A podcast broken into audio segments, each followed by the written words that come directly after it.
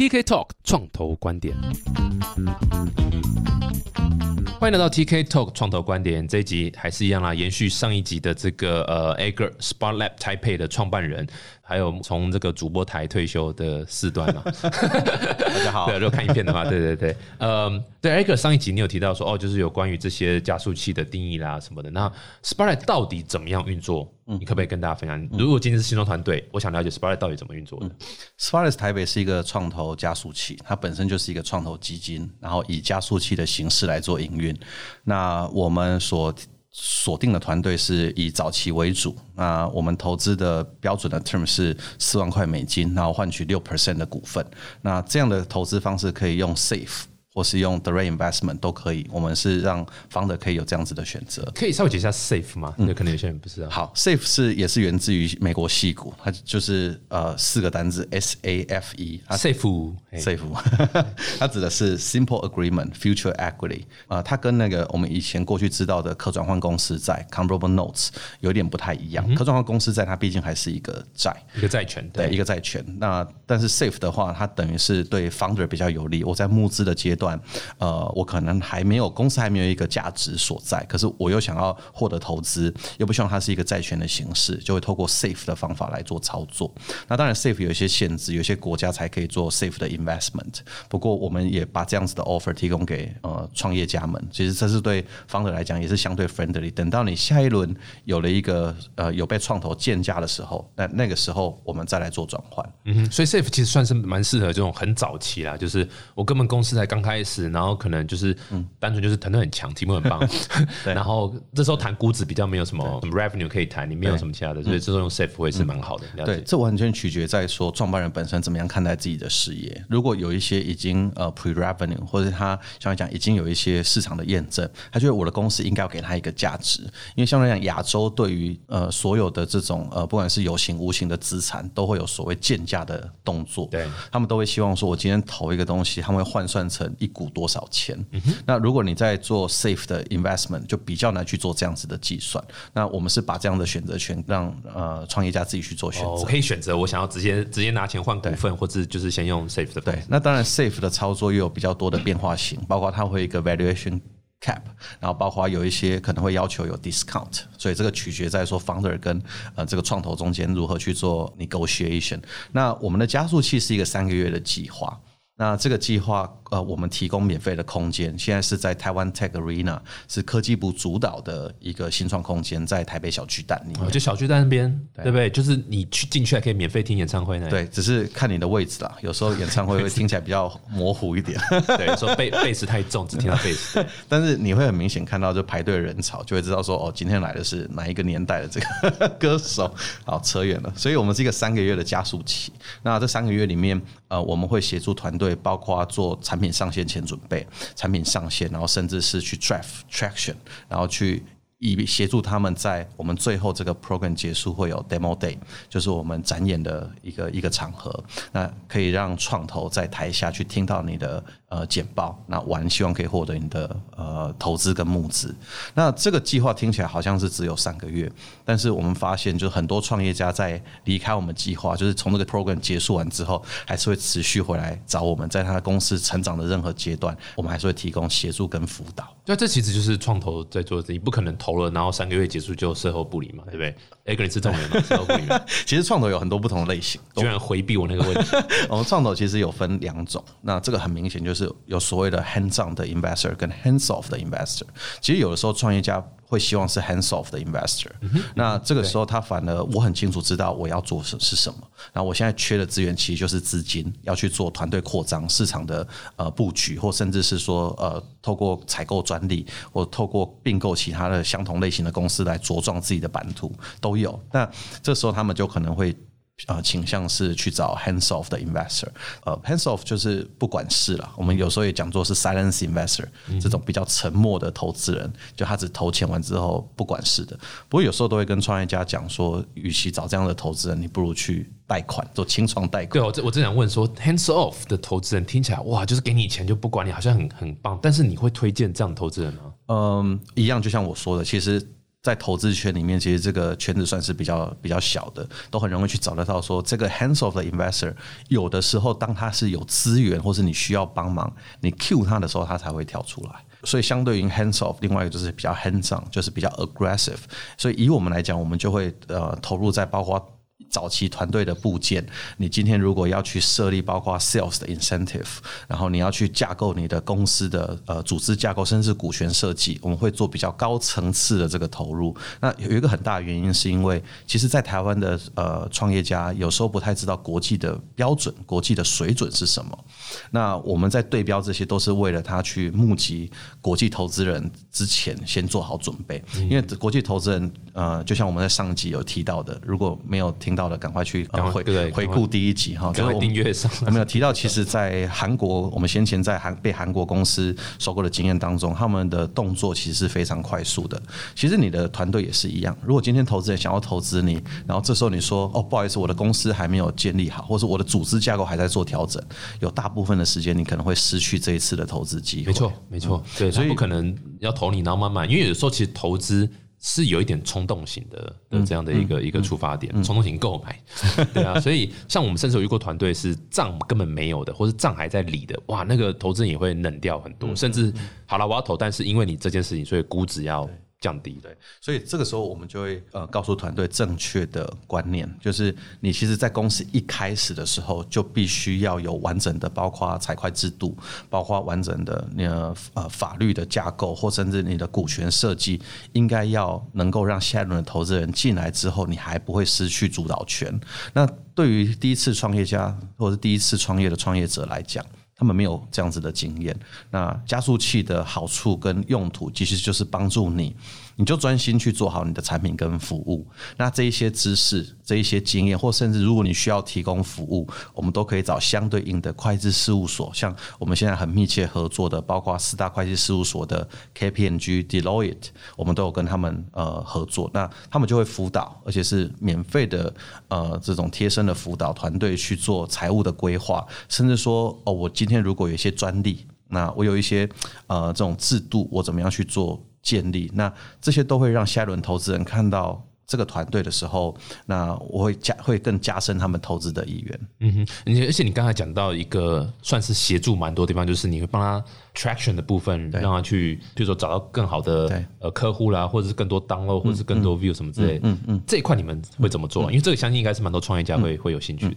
这其实是我们加速器其中一个很大的特色。就呃三个月听起来很长，但是对我们来讲，它的时间。其实非常短暂的。那如果你要快速扩张，这时候你就需要一些外力的协助。所以，我们自己的加速器里面目前有超过五十位的导师，我们所谓的 mentor。那这五十位 mentor 里面有超过二十位是过去自己曾经是创业家，有成功公司在台湾以外地区卖掉的。哇，对，那哎，那剩下三十位可以离开了，靠那二十位就好了。没有，剩下三十位其实也很重要的角色，其中包括有一些是呃。公司里面的高阶主管，嗯，那这公司里面高阶主管，他其实会站在我举个例子，如果你今天很多我们所投资的这个公司，它可能是做我们所谓企业服务 （enterprise software），你需要了解企业的高阶主管是如何去做决策的，知道他们怎么去看待价值跟价格这件事情的中间的权衡，所以你就需要真的是透过 mentor 的方法去取得这样子的资讯。而且台湾其实越来越多 enterprise 的这个创业，其实就还蛮需要这样的一个 connection。你光自己一个年轻小伙子过去，谁会理你？对，所以在这个前提之下，这些业师就可以提供这样子的经验，或甚至我们发现有一些业师在辅导团队完之后，他就把这个团队的服务引荐进他们自己的公司或太棒了，这个很好，这个是超棒的。对，所以夜师其实你要去发挥它的作用，有很大的关键是在你要知道。他自己本身在寻求什么？我觉得最宝贵的永远都是时间。所以，我们透过这些成功的创业家，我觉得母鸡带小鸡的感觉是协助早期创业者，或甚至公司的高阶主管，更甚至我们有一些创投的管理合伙人或合伙人 partner，他们也是我们的 mentor。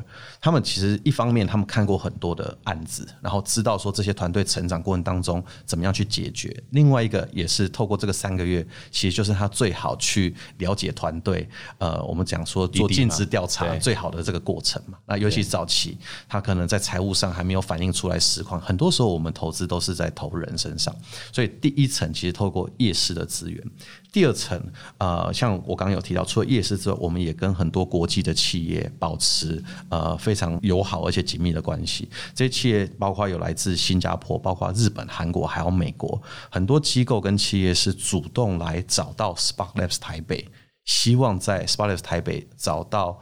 他们企业现在要，不管是说组织转型，或者是他们企业现在在找寻的 solution，都希望是透过台湾的团队来帮他们解决。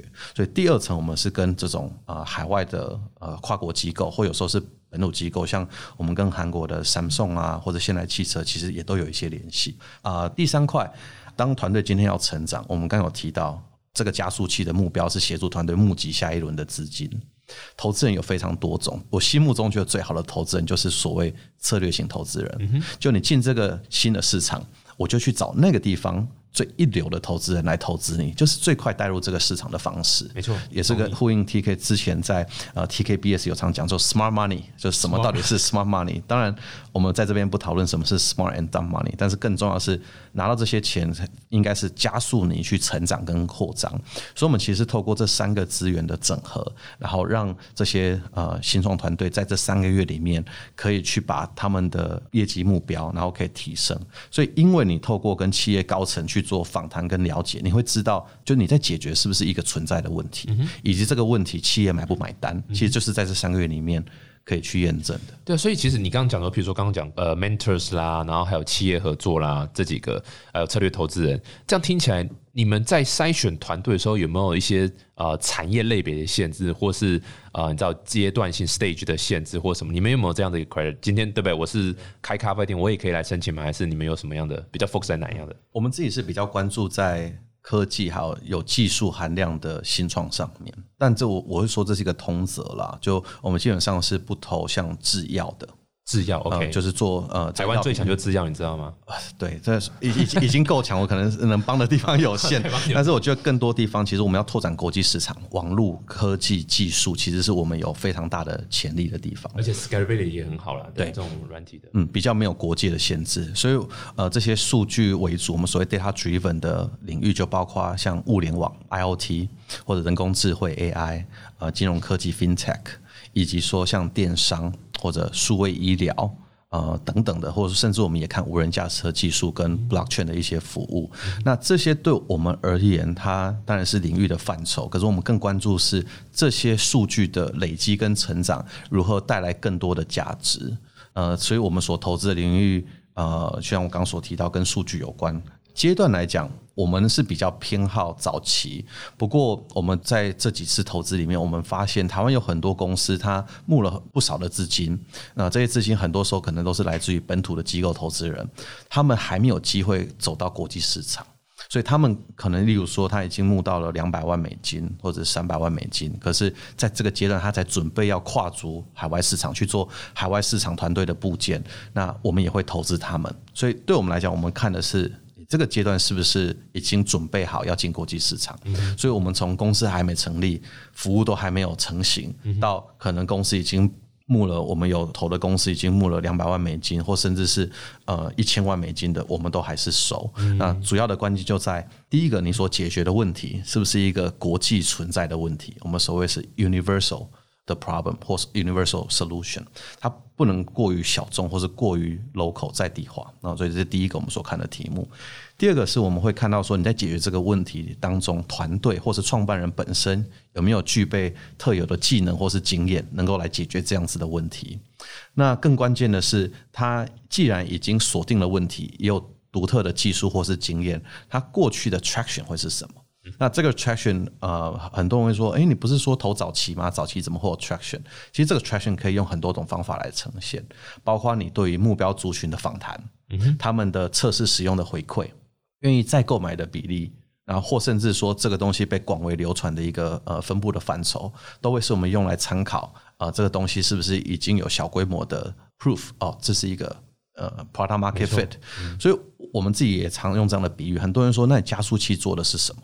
呃，加速器其实是帮会跑的车子跑更快。那如果你在这个三个月过程当中，你你是进来期待我们跟你一起打造车子，那可能就是比较呃不是我们能够提供服务如果所以连驾照都没有的，就更不行。其实，在新创圈就是这样，很多时候你可能还没有驾照，你就是要开大车。可是，其实新创在 drive 的两个关键，一个你在解决的问题对你的关系到底是什么？很多人都是自身过去的背景经验。那这是第一个。第二个，其实创业家都会有呃，真的想改变世界或者让人类生活过更好这样子的使命感。那也是因为这个使命感，会愿意让你可能周末的时候投入更多的时间，或者有些人会离开原本的大公司，就是为了想让自己的想法去实现出来。就就是你啊，对不对？离开国际商业机器，对，所以我想做的一件事情是说，大家看到在台湾这几年来，大家都说台湾的人才在外流，或者是说哦，我们很多的这种国际的公司也不断来台湾。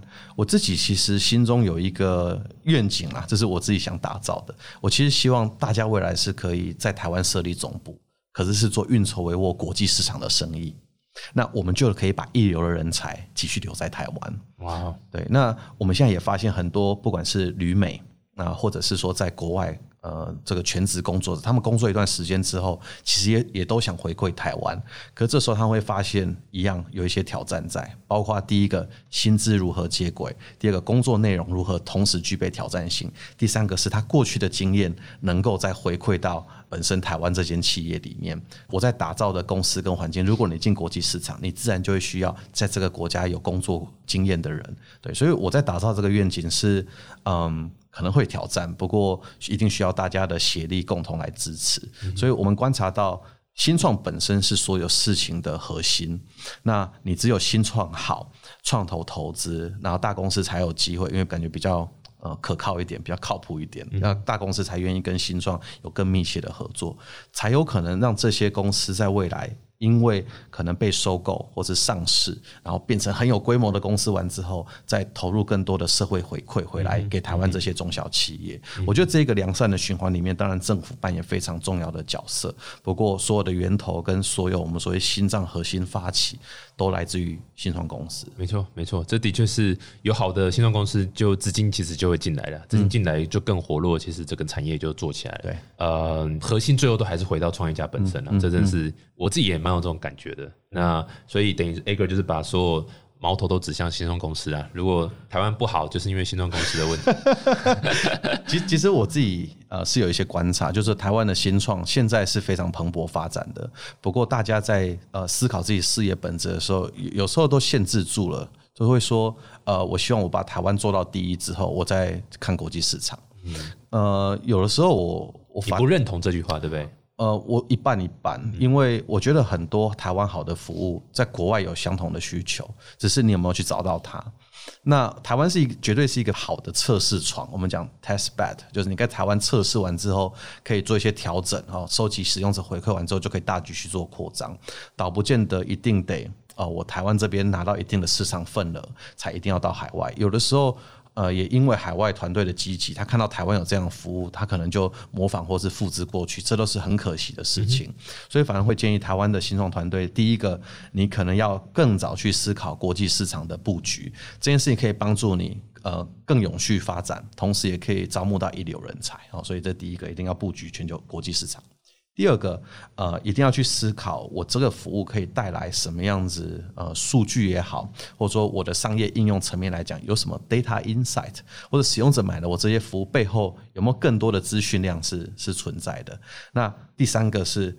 嗯，我觉得所有事情都一定以出场为前提。如果你今天希望投资人投资，其实投资人要出场，他就是要出场。那出场当然它可以是上市，它可以如果是 private owned company，它未来可能是透过分红的模式都可以。不过也因为出场，它会让你有第一个有一个时间点，第二个它会一个规模的设定，所以你就会我们所谓的 backward accounting，就是以终为始的回推，你现在应该做哪些事情。不过执行力愿景。以及说国际视野，我觉得这个是台湾创业家需要具备的三个特质。对啊，这真的是也是等于是 Sparlet Taipei 其实一直在努力，就是朝这些方向去加强啊。那你刚刚讲那么多 Sparlet Taipei 可以做的事情，有没有可不可以举个例子？就比如一个团队就好了。哎，你怎么样协助他，然后可能帮 Traction 做起来，或者说帮他募到资金，或者说帮他打海外市场？有没有举一个例子？嗯，好，呃，我举我们第一届的。呃团队的例子。我们第一届有投一个呃物联网的公司叫 Foxtech，嗯，Foxtech，嗯，对，他所做的是透过他们的跟 Foxconn 没关系吗？跟没有关系，对，呃，Foxtech 这间公司它所做的是温湿度呃监测的工具，那它的模组是是这样，就是说。呃，我们现在在生活环境当中，其实温湿度的变化非常的快。那这些温湿度也对公司的产品还有服务也产生非常大量的影响。我举个例子，其实以畜牧业来说，啊，最近天气这个微凉，其实这个微凉就会对于乳牛的产乳量就会产生非常大的影响。哦，那这个影响对台湾，包括说公乳，还有甚至说在这个乳品市场的价格。会有绝对的正相关。那另外在精密仪器上面也是，如果我们今天保存的很多的肉品，它保存其实是需要一定的恒温跟呃我们所谓的湿度要控在一定的水准之下。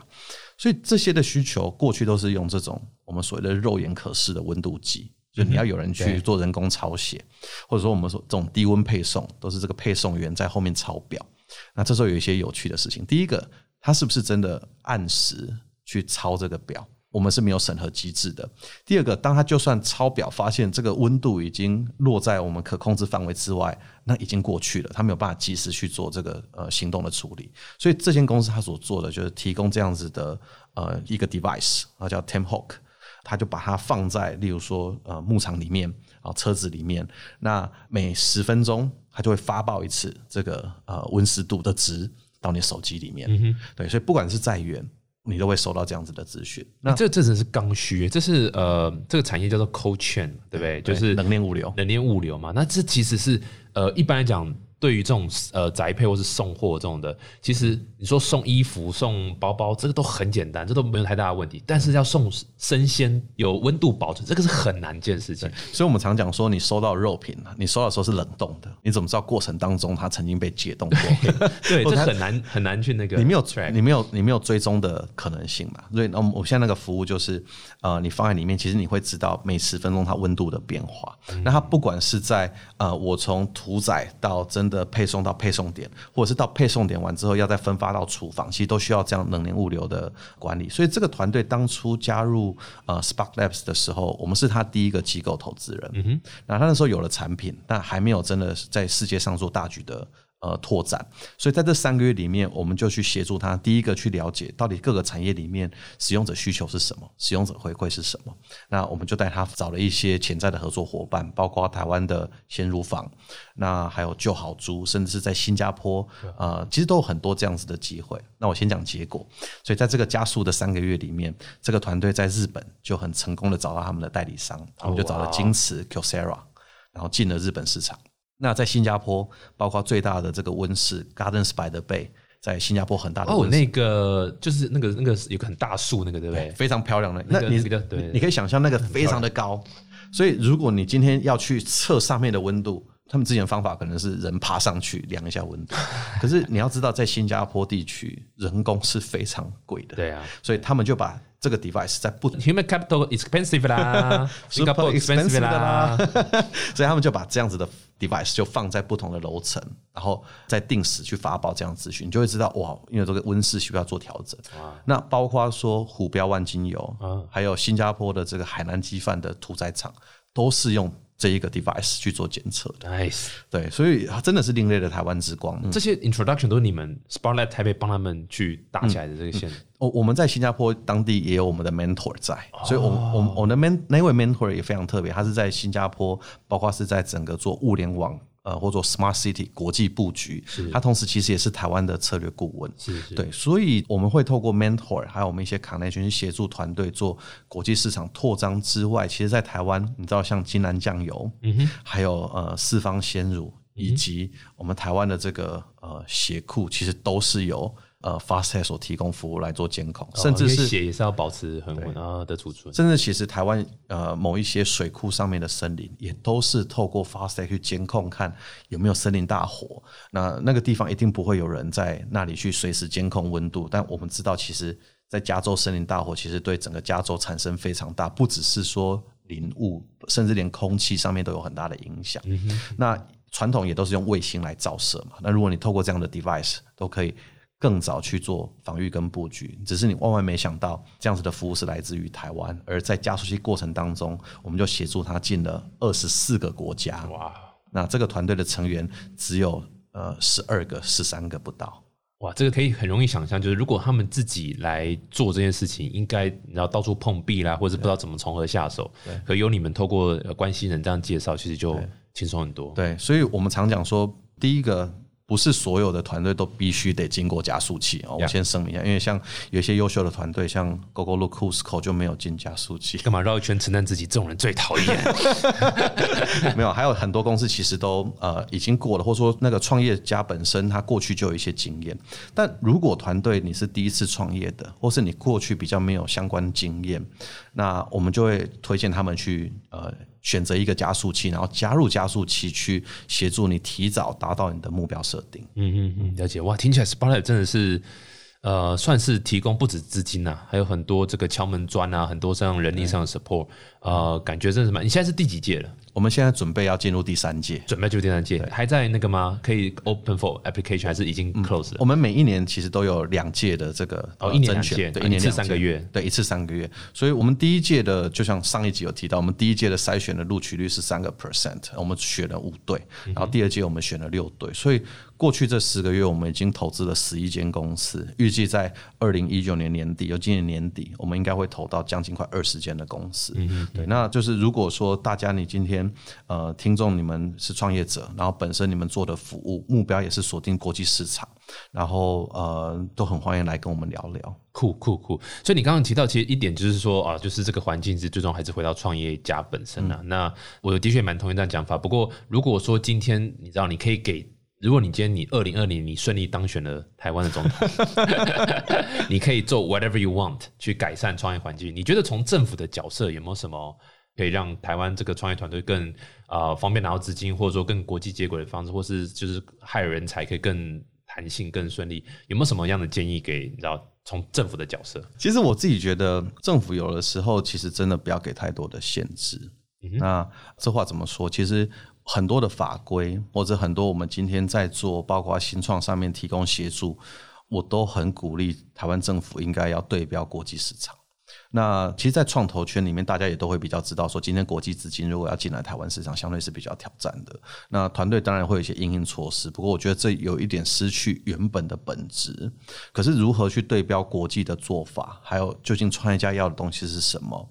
呃。当然有点跟我们加速器一样，就是因为本身过去是呃创业者，然后也待过比较大的公司，我自然能够所谓的你可以说是苦民所苦，或所谓的呃 put yourself in other shoes，就是我可以设身处地去着想。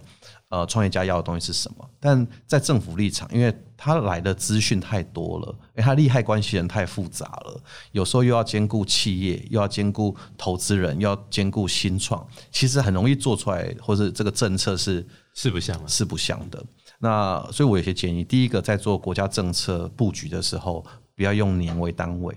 要用什么年为单位？年哦，它应该是一个更长期的规划，尤其是在科技早期创新上面。所以第一个，我觉得这绝对要从长去就是策划跟规划这样。呃，所以这个政策的执行要再更延续性的，嗯，对，不要我我们每次只要这个。呃，四年就换一次，这样四年就换一个政策，然后呃，过去可能红的是独角兽，然后明年又要红别的东西，这样我觉得它会有点可惜。所以第一个，我长期规划；第二个，我觉得政府在资金上面，不管是说企业投入在新创，呃。我想，如果有看这个 TKBS，也可以知道说，某一集在访问达英创投啊，有去提到说，包括过去有这个投资底那集，真的帮我们打一下那个字卡在这边。对啊，我我我没有收一千块啊，所以会会知道说，其实很多呃台湾过去所拥有的投资优势，现在已经不在。所以企业投资能够抵税，或者甚至鼓励投资的行为，我觉得可以再再加注回来，因为。第一，这个新创真的是太小规模了，呃，它能够影响整体的经济层面，在那个时间点当下其实是很小的。可是对于未来的发展，我们都知道，包括台积电、红海，过去也都是新创公司，只是在在那个年代，我们不是用新创公司来这样子，我们称的可能中小企业。对，所以我觉得在投资上面能够有更大的鼓励作用。第三个，我也很强烈鼓励。政府也可以在很多的服务上面可以采用新创的服务，然后来更快去提升整体的服务品质跟效率。所以这个是其实我对呃我对政府有很大的期许啦。那不过就像我刚刚所提到的，一切还是在创业家本身。如果你对标的是国际市场，相对来讲，说实在，台湾政府扮演的角色，想想也就不会占这么刺激的的角色，再变成说每次政策只要一转弯。有关公司存亡这样子的事情发生，没错。但其实真的是，其实访问很多，然后听很多想法。其实有个共识啦，就是政府最能够做就初级是尽尽量不要去管我们，不要设太多限制，不要用那种很防的心态在防。那再来就是尽量以 open 啊，因为其实就像讲你说刚讲税收部分，你根本你根本收不到什么税，你在那里收这个税，倒不如你开放，其实之后的税你可以收的更多。对，就是这就是上次。大家不管是 Agger 啊，还有上次答应讲，都是这样的方式来讲，对啊，靠你了，看政府能不能听进去了。